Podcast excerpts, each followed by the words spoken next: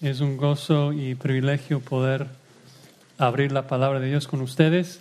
Hoy con el favor de Dios estamos terminando con el pequeño libro de Ageo.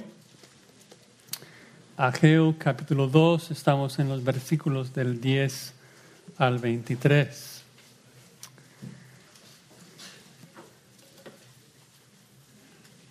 La, la luz viaja a una velocidad realmente asombrosa. Eh, los científicos calculan que la luz viaja aproximadamente a 300 mil kilómetros por segundo. Uh, según yo lo aprendí en millas, 186 mil millas por segundo. Para darte una idea de qué tan rápido esto es, la circunferencia de la Tierra es aproximadamente 40 mil kilómetros. Entonces, 300 mil kilómetros por segundo dividido por 40 mil kilómetros. Si pudieras viajar a la velocidad de la luz, darías siete vueltas por la Tierra cada segundo. Es impresionante, es asombroso. Eh, nosotros a lo mejor no somos científicos y no nos impresiona eh, los números, pero en la práctica entendemos esto, que la luz te llega de manera instantánea. ¿no? tienes que esperarla. No es de que te quedas frente a un interruptor de luz pensando, ay, no sé si vale la pena prender la luz, porque llega tanto tiempo en, llegar. No, o sea, tú sabes que en el momento que aprendes la luz ya, ya está la luz iluminando el salón antes de que des la vuelta. Y a lo mejor suena un poco cliché, pero hay algo que es mucho más rápido que la luz y es la bendición de Dios. La bendición de Dios es instantánea, es totalmente instantánea. La bendición del perdón de Dios. Cuando tú te arrepientes y tú pides perdón a Dios, no tienes que esperar hasta que te llegue. Cuando oras por perdón, cuando crees en Jesucristo, el Hijo de Dios, su muerte por el pecado, el perdón ya es tuyo antes de que puedas abrir los ojos. Es instantáneo. En el momento que te arrepientes, en el instante que confieses tu pecado, ya estás perdonado y ya fluye la bendición de Dios de manera abundante.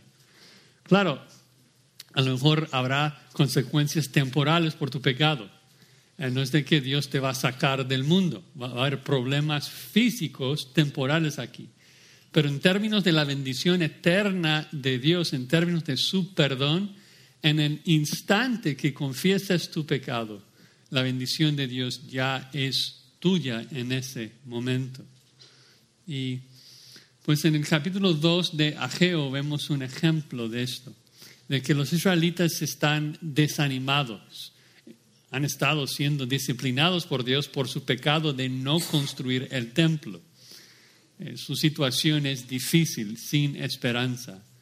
Y ahora aquí en Ageo 2.10, Ageo viene con un tercer mensaje, de que no deben de ser desanimados, no deben cansarse de hacer el bien.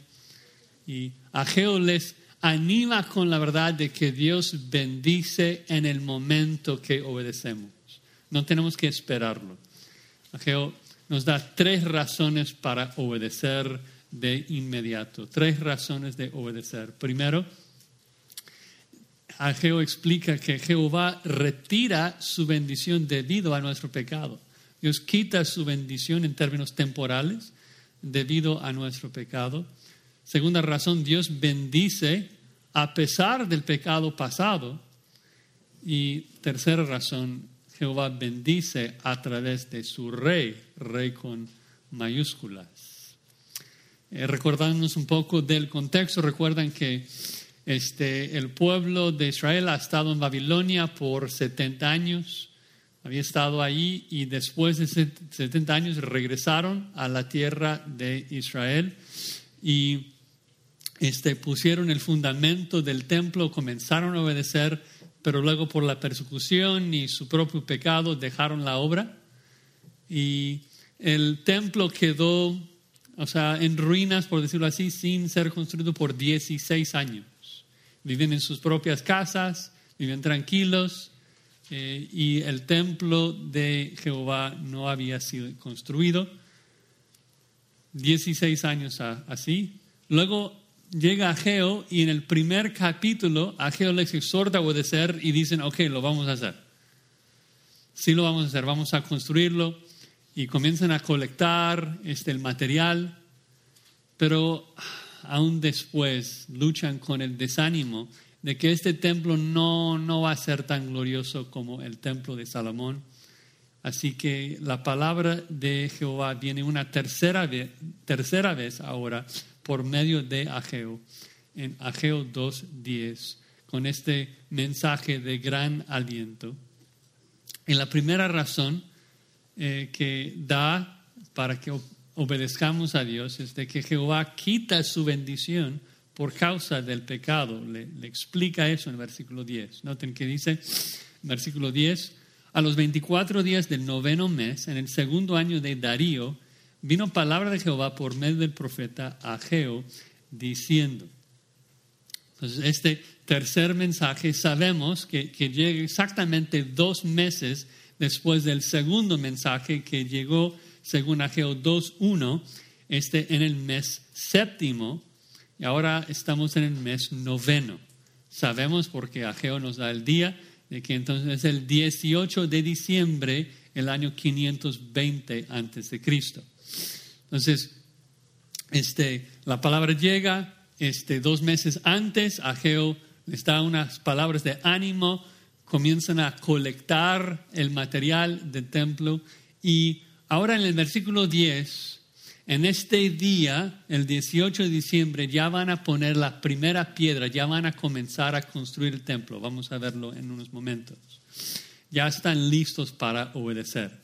Y lo que Dios va a hacer en este, esta última sección es mostrarles de que desde este día, el momento que comienzan a obedecer y poner la primera piedra, ya Dios va a comenzar a bendecirlos. Es, en un sentido, el, propósito de esta sección, desde el instante que comienzan a obedecer, Dios comienza a bendecirlos y va a bendecirlos por toda la eternidad por medio del Mesías. Ahora, esta palabra que todas las veces antes en Ageo 1 y 2 que, que, la palabra vino al pueblo, vino por medio de Ageo. Esta palabra se, se, presenta como una palabra directa de parte de Jehová. Noten versículo 11. Dice, así ha dicho Jehová de los ejércitos, no por medio de Ageo, o sea, directo.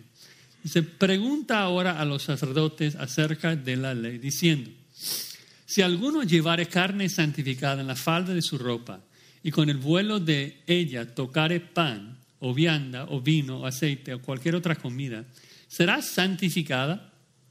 Y respondieron los sacerdotes y dijeron, no.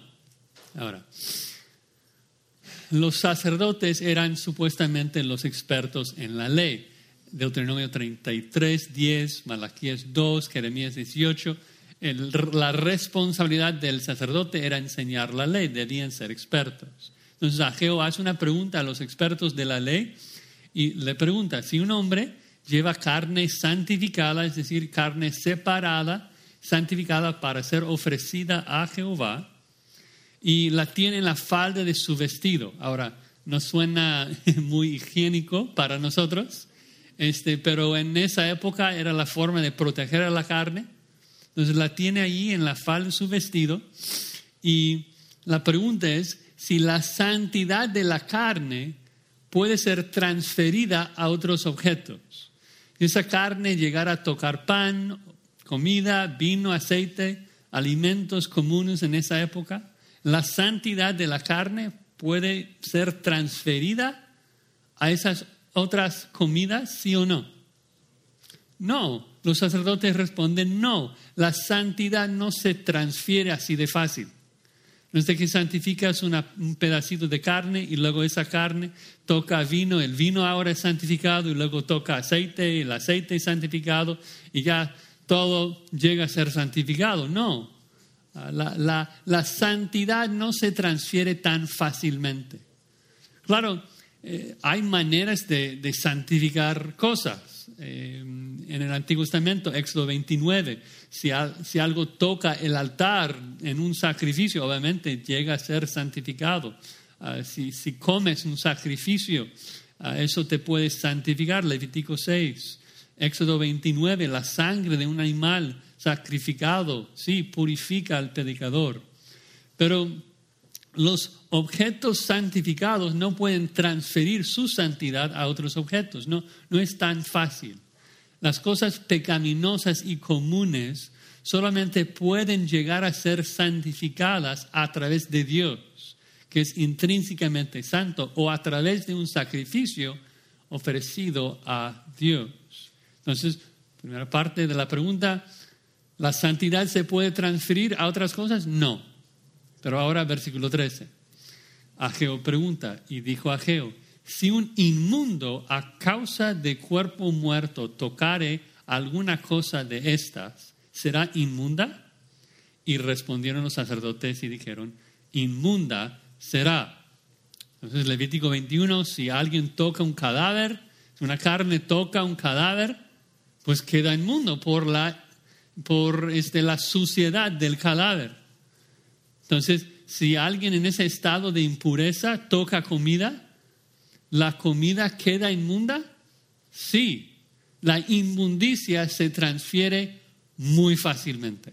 La santidad no se transfiere fácilmente, pero la inmundicia sí se transfiere muy fácilmente. Los sacerdotes dicen, inmunda será. Por supuesto, no, no quieres tocar un cadáver y luego tu sándwich. hay que lavar las manos y purificarse antes de, porque la, la suciedad sí transfiere fácilmente. Un comentarista ilustra, tú te puedes contagiar, tú te puedes contagiar de mi gripa, yo no me puedo contagiar de tu, tu sanidad. Yo, yo, yo, no puedo contagiarme de, de tu bienestar Tú solamente puedes ser contagiado por una enfermedad. Esto es cierto para todo pecador. Obviamente, cierto para todos nosotros, cada ser humano excepto uno. Cristo es tan intrínsecamente santo de que todo lo que Él toca queda santificado. Recordemos este, el ejemplo del leproso, que Jesucristo toca al leproso y en vez de que la lepra se transfiera a Él, la santidad, la sanidad de Cristo abruma en la, la, o sea, la lepra del leproso y lo hizo limpio. Pero obvio en el contexto del punto es de que para nosotros que somos pecadores, todo lo que tocamos, ya que somos impuros, todo lo que, todo lo que tocamos queda inmundo. Eh, contaminamos todo. Ven el versículo 14. Respondió a Jehová y dijo, así es este pueblo y esta gente delante de mí, dice Jehová, y asimismo toda obra de sus manos, todo lo que aquí ofrecen es inmundo. Ahora, eso es muy importante. Dios quiere animarlos. Y lo que está haciendo es explicarles por qué ha estado disciplinándoles. Hasta este punto ha estado disciplinándoles porque su pecado estaba contaminando toda su adoración. Dios le llama, versículo 14, esta nación. Así es, esta nación delante de mí. Recuerdan, eso es una exhortación, no es mi pueblo, sino esta nación. Esa nación es impura y todo lo que toca queda inmundo. Y ya que la impureza es altamente contagiosa, estaba contaminada toda su adoración. Aparentemente ellos no entienden por qué estaban sufriendo, por qué estaban siendo disciplinados. Han estado en esos 16 años, han estado sacrificando sobre el altar. Recuerden que no construyeron el templo, pero sí construyeron el altar. Y están haciendo sus sacrificios diarios allí en el altar, pensando, Dios debe bendecirnos porque estamos haciendo sacrificios a Él aquí en el altar. Y Dios diciendo, mira, pero tu pecado de no construir el templo está contaminando todo lo que haces. Tu adoración en ese altar está inmunda. Yo no puedo recibirlo por causa de tu desobediencia. y, quiere animarles a terminar el templo para que su adoración llegue a ser a, Él, para que Él pueda recibirlo. El texto habla de, lo que ellos ofrecen allí, ah, al final del versículo 14. Entonces es una referencia a, los sacrificios que están llevando a Dios. Y ellos como que hoy no, no entienden por qué Dios no estaba aceptando sus sacrificios, pero su desobediencia había corrompido, había contaminado todos sus sacrificios. Este principio es igual para nosotros. Jesucristo en Marcos 7 explica el mismo concepto. No es lo externo lo que nos contamina, es nuestra pecaminosa, es nuestra pecaminosidad interna que corrompe todo lo que tocamos. El no regenerado, como explica Jesucristo, es un sepulcro blanqueado. En el interior hay huesos podridos que corrompen todo lo que la persona hace. Pablo dice que somos cadáveres antes de Cristo, Efesios 2, que queda inmundo todo lo que tocamos. Y somos tan pecaminosos que, como los israelitas, ni siquiera nos damos cuenta de que estamos contaminando todo, que nuestros sacrificios son, son inmundos. Y necesitamos que la palabra de Dios nos informe, nos ayude a ver las cosas desde la perspectiva de Dios. Recuerden que la palabra de Dios, según Mateo, perdón, según Santiago 1, es, es un espejo que, que, nos demuestra lo que somos en verdad. El incrédulo, a veces aún cristianos cuando estamos en pecado, nos consideramos muy, muy guapos, nos consideramos muy, muy lindos, pensamos que lo que estamos haciendo es muy aceptado de parte de Dios y, que Dios está disfrutando todo lo que hacemos. Necesitamos que la palabra de Dios nos corrija y nos muestre nuestro pecado, de que aunque no somos los cadáveres que éramos antes de Cristo, pero todavía llevamos esa carne podrida atada en nuestros cuerpos, como Pablo explica en, Romanos 7. Y esa carne tiene la capacidad de contaminar lo que hacemos. Entonces, eh, claro que hemos sido perdonados, hemos sido limpiados por la sangre de Jesucristo, pero tenemos que matar a nuestra carne todos los días para que no contamine nuestra adoración. ¿Recuerdas en, en Mateo 5? Jesucristo hablando de la adoración, hablando de un sacrificio, dice, así que si estás en el altar y te das cuenta de que estás en pecado, ¿qué haces? ¿Ofreces el sacrificio? No, dice, deja tu ofrenda ahí en el altar, ve, reconcíliate primero con tu hermano, arrepiéntate primero, abandona tu pecado primero, confiésalo y luego vienes y me ofreces el sacrificio. ¿Por qué? Porque el pecado contamina todo lo que hacemos, toda nuestra adoración. Entonces, en ese primer punto, Dios está explicando por qué ha estado disciplinando a los israelitas. Es porque antes de este día han estado en pecado, 16 años en pecado por no construir el templo. Pero en el contexto, la razón que Dios explica esto no es para regañarles. El regaño estuvo en el capítulo 1. Aquí está explicando esto para animarles a perseverar en la construcción del templo, para animarles de que deben fijarse en esta fecha, porque ahora las cosas van a ser diferentes. Ahora les va a bendecir porque ya han comenzado a obedecer, han comenzado a construir el templo. observa una segunda razón de obedecer de que Jehová bendice a pesar de pecado pasado. Dice versículo 15, ahora pues meditad en vuestro corazón desde este día en adelante, antes que pongan piedra sobre piedra en el templo de Jehová. O sea, no han puesto ni una sola piedra. Han colectado todo el material, están listos para comenzar y Dios dice, ok, ¿vas a comenzar hoy? Entonces, anoten la fecha. Porque desde este día, desde hoy, las cosas van a ser diferentes.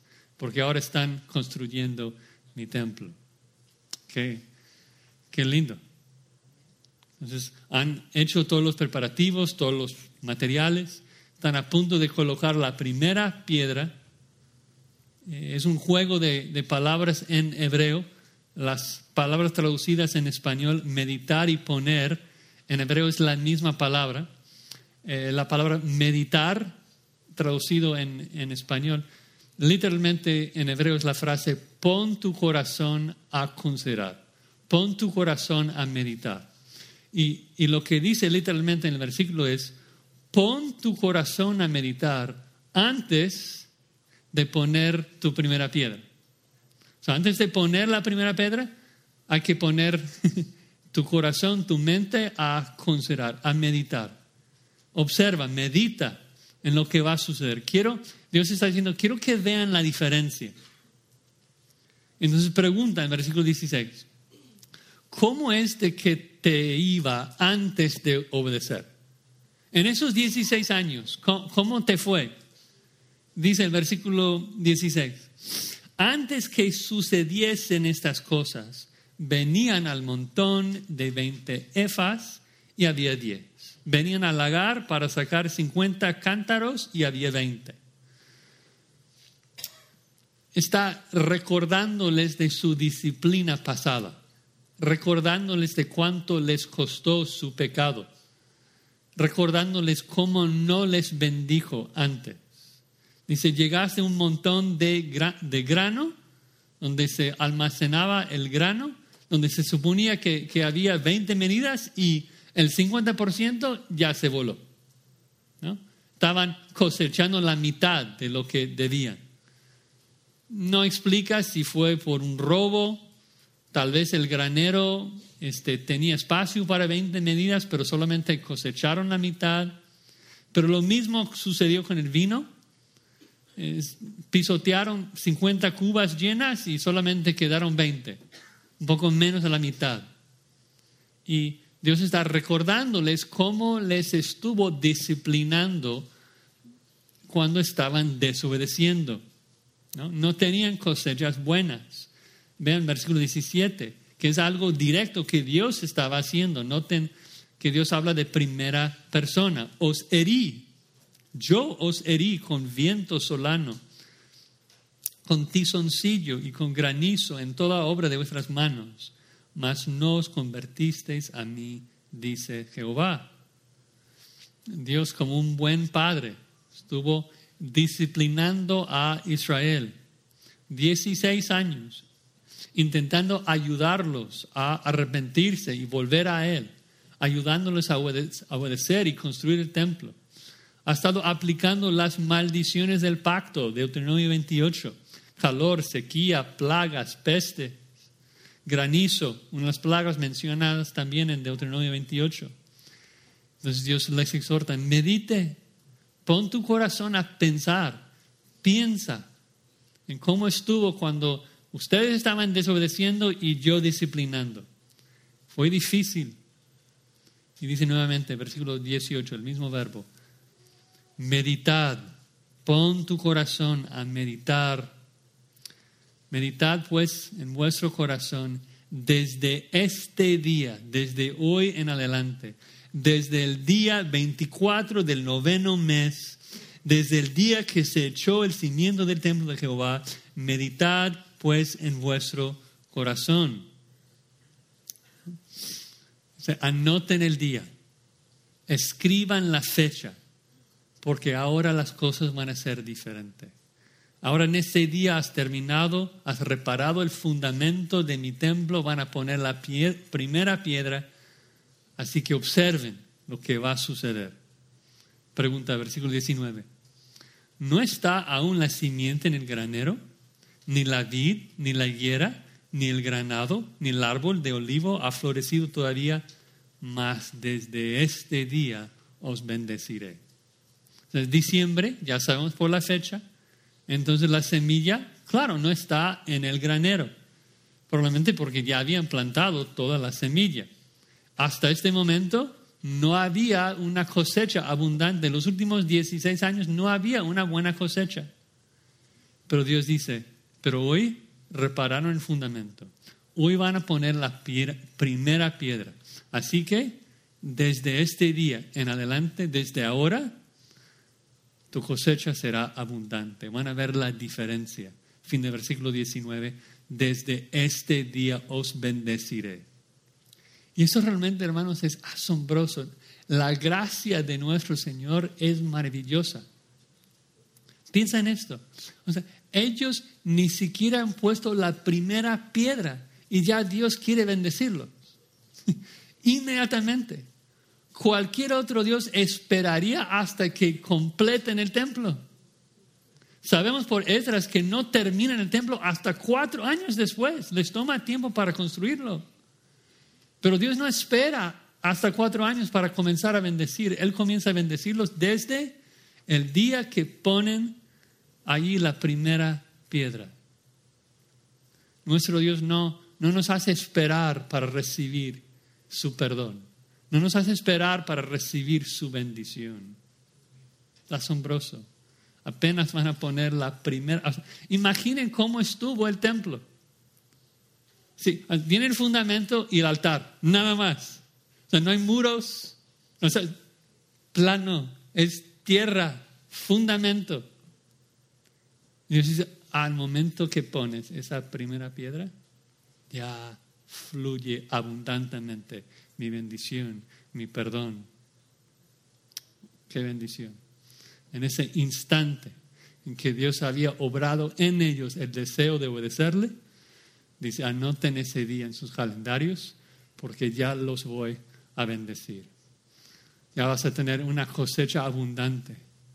¿Qué, qué misericordia de un Dios que anhela bendecir, que dice de que el requisito para su salvación es creer de que Él es galardonador de los que le buscan, de que da de la abundancia de su corazón, de su gracia, le encanta perdonar.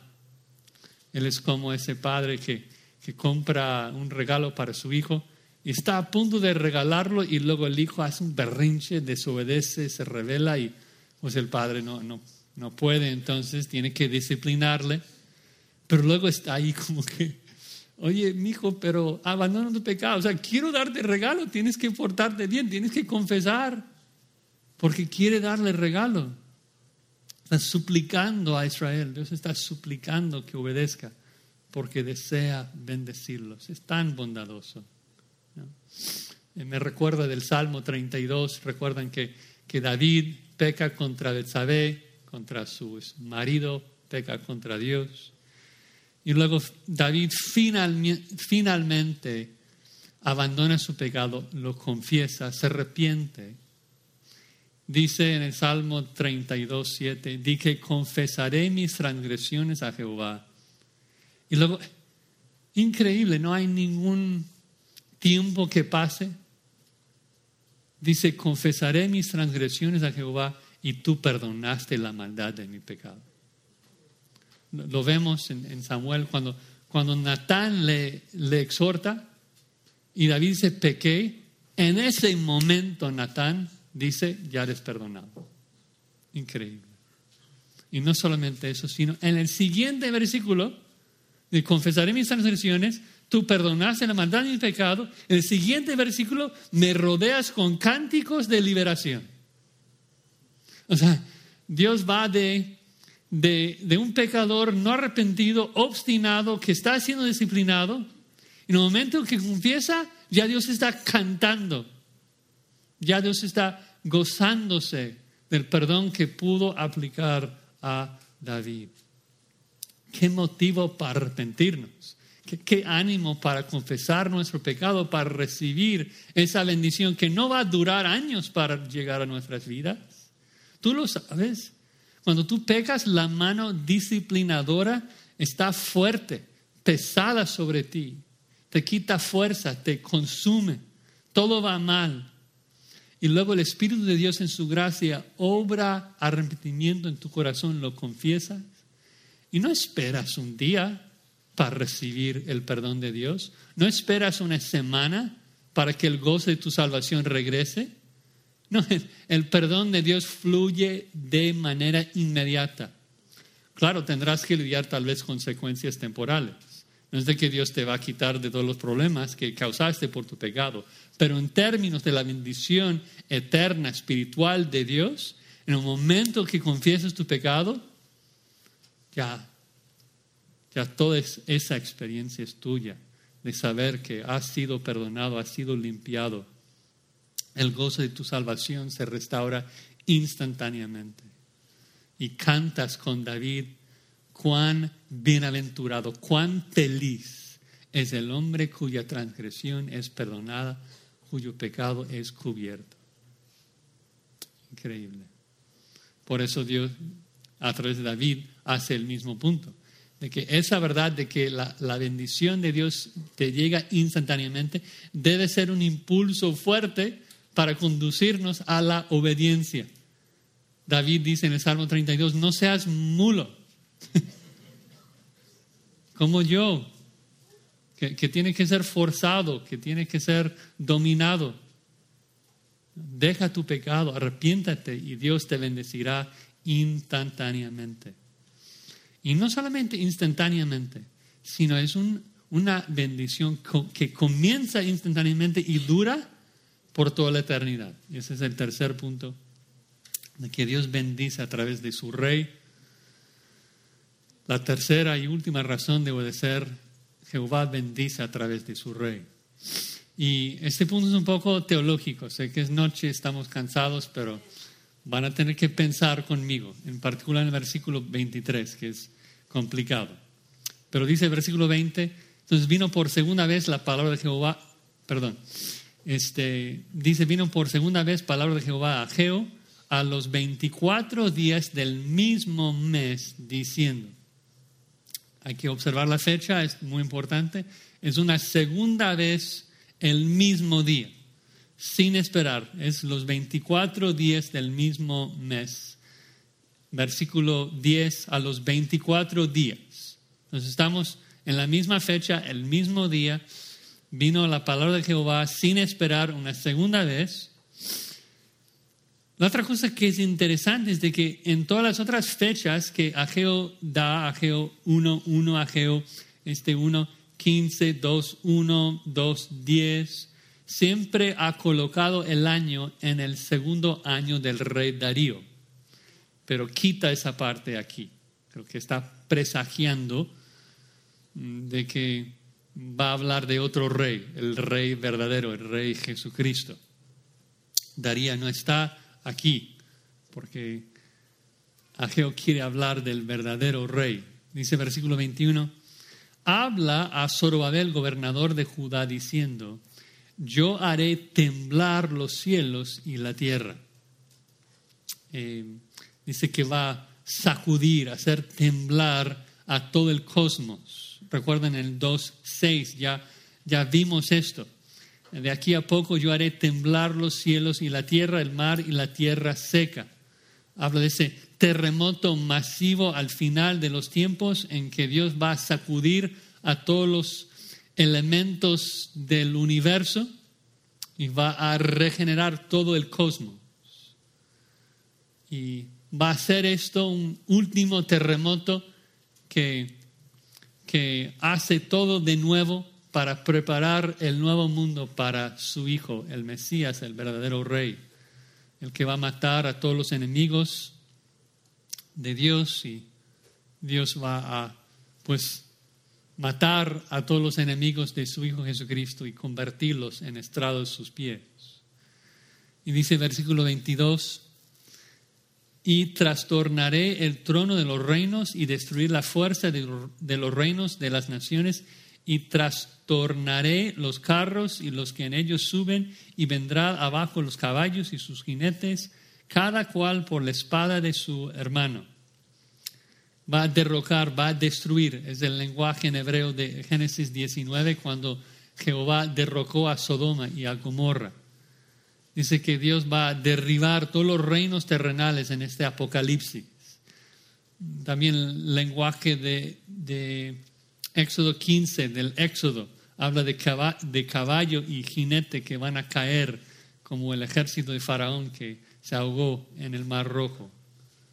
Todos, todos van a matar los unos a los otros. Este, van a autodestruirse todos los reinos de la tierra, ah, porque Dios va a voltear, derrocar a todos los reinos del mundo, todos los tronos de los reinos y reemplazarnos por el trono del Mesías. El lenguaje es muy similar también a Daniel 2. Recuerden el, sueño de Daniel en Daniel 2, que todos los reinos de la tierra fueron representados como una estatua y luego Daniel ve una piedra eh, cortada no con, manos no con manos humanas y viene aplasta a todas las naciones de la tierra y se convierte en una gran montaña que llena todo el mundo. Que el reino de Cristo será un reino global, mundial, un dominio que aborda todo el mundo. Cristo dice, toda autoridad me ha sido dada, todo el poder en todo el mundo, centralizado en la persona de Cristo. Y todo esto para llegar a la cúspide, al clímax del libro en el versículo 23, que dice, en aquel día, es interesante, entonces, en el contexto de esta frase, en aquel día, ¿cuál es ese día? O sea, ese día en que Dios va a destruir a todos los tronos del mundo, no está hablando de días durante la vida de Zorobabel, está hablando de la segunda venida de Jesucristo, o sea, en el regreso del Mesías. Así que esto nos ubica ahí. En aquel día, dice Jehová a los ejércitos, te tomaré, oh Zorobabel, hijo de Salaltiel, siervo mío, dice Jehová, y te pondré como anillo de sellar porque yo te escogí, dice Jehová de los ejércitos. Y es interesante, creo que todos leyendo el contexto nos damos cuenta de que esto es el clímax del libro, llegamos al punto más alto del libro y luego leemos, Zorobabel, te pondré como anillo de sellar. Es como que, ok, ok, pero no, suena tan asombroso, no, no suena tan maravilloso. ¿Qué, ¿Qué está pasando? Bueno, algunas observaciones. Primero, noten cuán enfático es. Te tomaré, te haré, te he elegido. Dios está hablando de primera persona. Luego la selección del verbo, ese mismo verbo de poner que vemos siete veces en el libro. Cinco veces traducido como meditar, poner tu corazón a pensar. Y Dios nuevamente dice, pon tu corazón a considerar, meditar en que yo te pondré a ti, Zorobabel, como mi anillo de, de sellar. ¿Y qué, qué, significa esto? Bueno, eh, ¿cómo, ¿para qué sirvió el anillo de sellar? Bueno, el anillo de sellar de un rey pues, se usaba para comunicar la autoridad del rey. Si yo soy el rey, escribo un edicto y lo sello con mi anillo y ahora he investido ese documento con toda mi autoridad, todo mi poder. Si alguien tiene mi anillo, entonces puede actuar en mi nombre con toda mi autoridad. Vemos un ejemplo de eso en 1 Reyes 21. Recuerdan cuando Jezabel quiere hacer algo sin el permiso de su esposo malo Acab. Entonces escribe una carta a nombre de Acab y lo sella con su anillo. Entonces, el sello de el anillo de sellar de Jehová que, que Dios dio a los reyes en el linaje de David, les da permiso a esos reyes de ser el rey que representaba a Jehová en todo el mundo. David era un rey que representaba a Jehová en todo el mundo. Pero algo muy interesante ocurre y quiero, necesito que, que me acompañen en Jeremías 22. Algo muy interesante ocurre en el momento en que Dios lleva a los israelitas al exilio. Jeremías 22. Y vamos a leer desde el versículo 24. Jeremías 22, 24. Que algo muy devastador ocurre.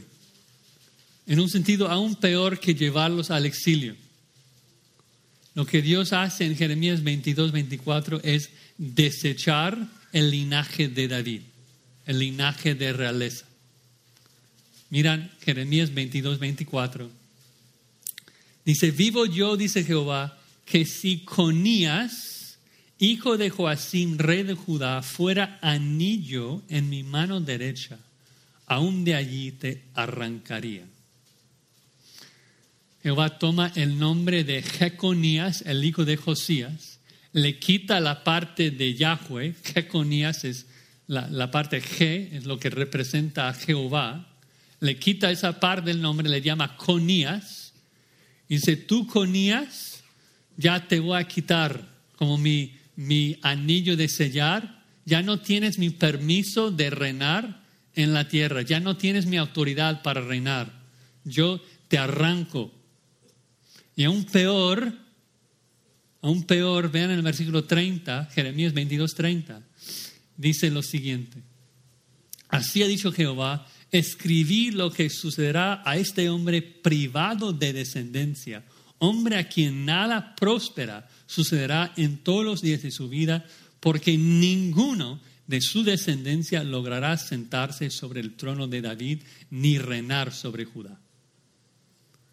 O sea, tenemos un, linaje de realeza desde David que recibe el pacto de David, que uno de sus hijos va a sentarse sobre, su trono por, por siempre, y llega unos buenos reyes, unos malos, llega David, Ezequías, Josías, el hijo de Josías, Jeconías, Dios dice, ya se acabó, ya el linaje se acabó, ninguno de los descendientes de Jeconías va a sentarse sobre el trono. Ya no puede reinar en mi nombre. Ya, ya quité mi sello, mi anillo. Entonces, ¿cómo, cómo funciona esto? Aún, aún más difícil de comprender si conoces tu Nuevo Testamento y sabes de que Jeconías está en la genealogía de Jesús, en Mateo 1. ¿Cómo, cómo entendemos esto? Bueno, tenemos que tomar un paso atrás. Sé que solo tenemos un par de minutos acá, pero necesitan seguirme aquí. Recuerden el versículo 23 de que estamos hablando no tanto de Zoroabel en ese momento, en los 520, sino que estamos hablando de un día escatológico, en aquel día, en el futuro. Otra cosa que ayuda es ver todo el lenguaje mesiánico que vemos aquí, que dice, mi siervo, siervo mío. La frase en hebreo, siervo mío, allí normalmente es una frase mesiánica. Isaías 53 describe el siervo de Jehová que muere por los pecados de, de, su pueblo. El siervo de Jehová que va a reinar. También otra nota importante, a veces en el Antiguo Testamento el nombre de alguien en el linaje mesiánico ese nombre se usa de manera intercambiable con el hijo de esa persona. Es decir, que el nombre David muchas veces se usa para hacer referencia no a David, sino a Cristo, el hijo de David. Por ejemplo, en Jeremías 30, versículo 9, hablando de los últimos tiempos, Jeremías dice, ellos servirán a Jehová su Dios y a David su rey. Pero David ya está muerto, está hablando del hijo de David, el Mesías. Ezequiel 34, estableceré sobre ellos un solo pastor, mi siervo David, y él los pastoreará. Entonces, cuando aquí en Ageo 2.23, cuando habla del Zoroabel en aquel día, estamos hablando no tanto de Zoroabel en los 520, estamos hablando del Zorobabel de, del Escatón. ¿Y quién es el Zorobabel del Escatón? ¿Quién es el Zorobabel de los últimos tiempos? El hijo de Zorobabel, Jesucristo, el Mesías. Entonces, lo que Dios realmente promete acá es de que Zorobabel será la persona que Dios utiliza para restaurar la línea mesiánica. Zorobabel de manera particular será, la persona que Dios usa para reconstruir el tabernáculo caído de David. Y que por medio de Zorobabel Dios va a reunir a todas las doce tribus bajo el hijo mayor de Zoroabel, quien es Cristo, quien sí va a sentar sobre el trono de su padre David.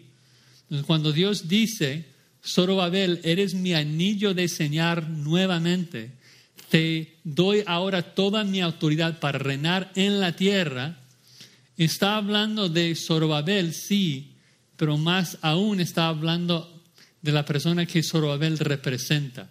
Que Zorobabel representa el linaje mesiánico que desde el momento, desde este momento en Ageo 2, ya Dios regresa al, al eh, a ese linaje su anillo de sellar. Ya tienen la autoridad de Dios desde Zorobabel de que ese linaje reine en la tierra. Y obviamente se cumple en Jesucristo, toda rodilla se doblará ante Él y toda lengua confesará su señorío. Pero qué honor para Zorobabel saber de que sus acciones de construir el templo era parte de lo que Dios iba a hacer para restaurar el linaje eh, mesiánico, que Dios había elegido a Zorobabel para esto. Pero ¿cómo, cómo funciona esto? O sea, ¿en qué sentido es de que Zorobabel restaura el linaje de David? ¿En qué sentido es si Dios había maldecido a Jeconías? Si Dios dijo, ningún hijo de Jeconías puede reinar, ¿Cómo es que Dios simplemente puede decir, ah, ok, está bien, ahora, ah, ahora puedes? O sea, Dios trabaja así, dice que no y luego que sí. No, ¿cómo funciona? Bueno, lleguemos al Nuevo Testamento y vemos en Mateo 1 de que Jeconías está en la genealogía de Jesús. Y es, nos confunde tal vez. Porque dijimos, uy, entonces, ¿qué pasó con Jeremías 22? En Jeremías 22 Dios dijo que ningún hijo de Jeconías puede estar sentado sobre el trono. Y Jesús está en el linaje de Jeconías.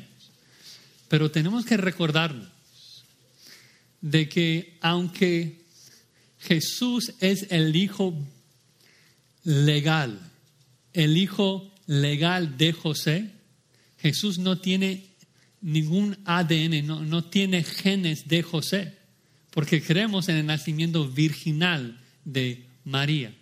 Entonces, aunque Jesús tiene el derecho legal de sentarse en el trono de David porque su padre José está en linaje de realeza y que legalmente tiene el derecho de sentarse sobre el trono, Jesús no es un hijo biológico de Jeconías.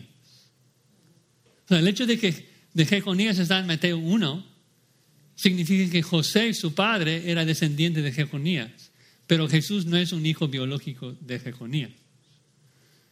Dices, ok, pero, pero ¿cómo es posible que Jesús sea un hijo de David entonces? Bueno, en el Nuevo Testamento hay dos genealogías de Jesús. No sé si lo han comparado, pero no es la misma genealogía. En Mateo 1 vemos la genealogía de José. Lucas 3, al final, nos da otra genealogía de Jesús. Y dice muy específicamente que es la genealogía de Jesús que era hijo según se creía de José. Que es otra manera de decir que ahora nos va a dar la genealogía de María.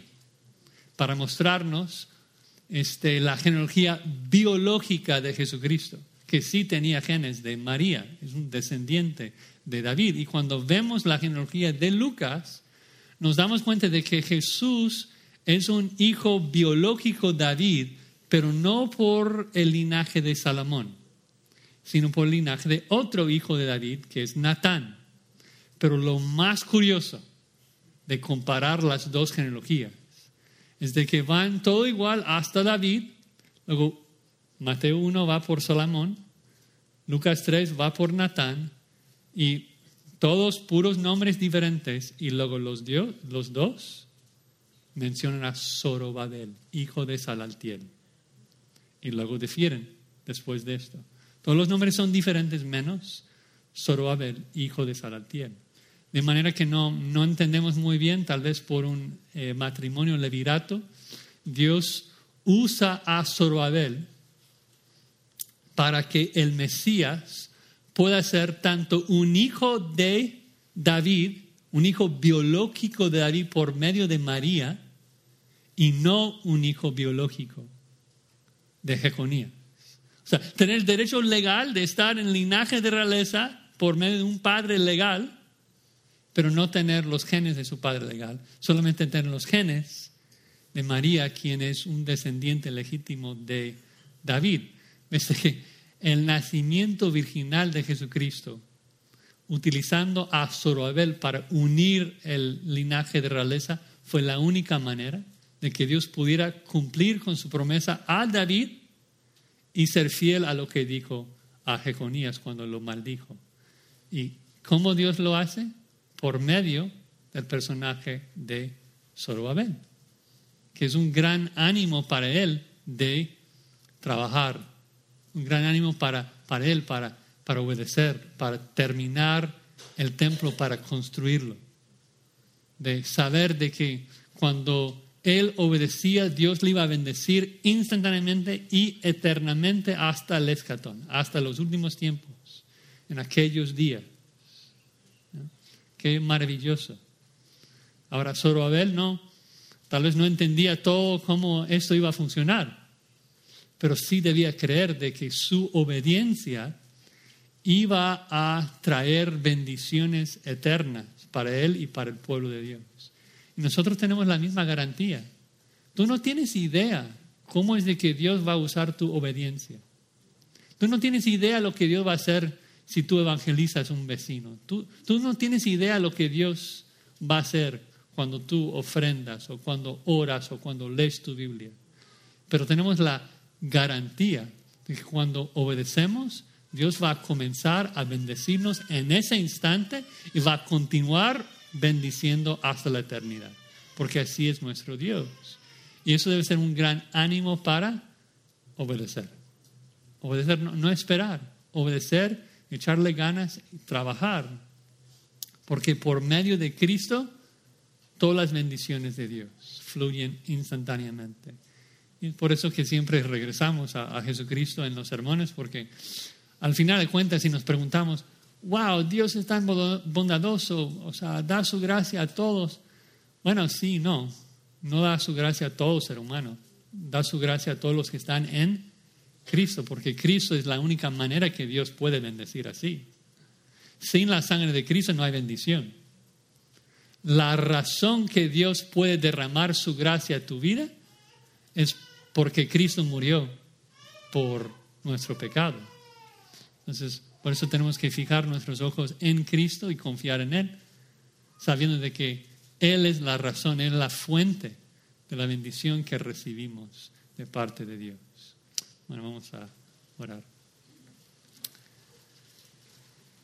Señor, tu palabra es maravillosa, que nos revela todo tu carácter, todo tu corazón de, de querer bendecir a tu pueblo. Y oramos que, que tú nos animes en esta tarde. Hay personas en nuestro medio seguramente que hemos, nos hemos aferrado a nuestro pecado y hay cosas en nuestras vidas que tenemos que confesar y cosas que hay que cambiar. Oramos, Señor, que tú por medio de esta palabra nos animes a obedecer, sabiendo que tu, tu, tu bendición será inmediata y que va a continuar hasta la eternidad. Anima nuestros corazones por medio de tu Espíritu, Señor. Sabemos que como los israelitas las cosas temporales tal vez no, no, no van a cambiar. Vamos a seguir trabajando duro en la construcción del templo y va a haber persecución y dificultad. Pero anímanos con la verdad de que tu bendición es instantánea y eterna para los que te obedecen. Gracias por Cristo, que hace posible que puedas bendecirnos. Gracias por su sacrificio en la cruz, por su resurrección. Gracias por la esperanza de que Él, nuestro verdadero Zorobabel, nacido en el exilio de este mundo, va a regresar a reinar. Él tiene toda tu autoridad para reinar, el verdadero Hijo de David. Te damos gracias en su nombre. Amén.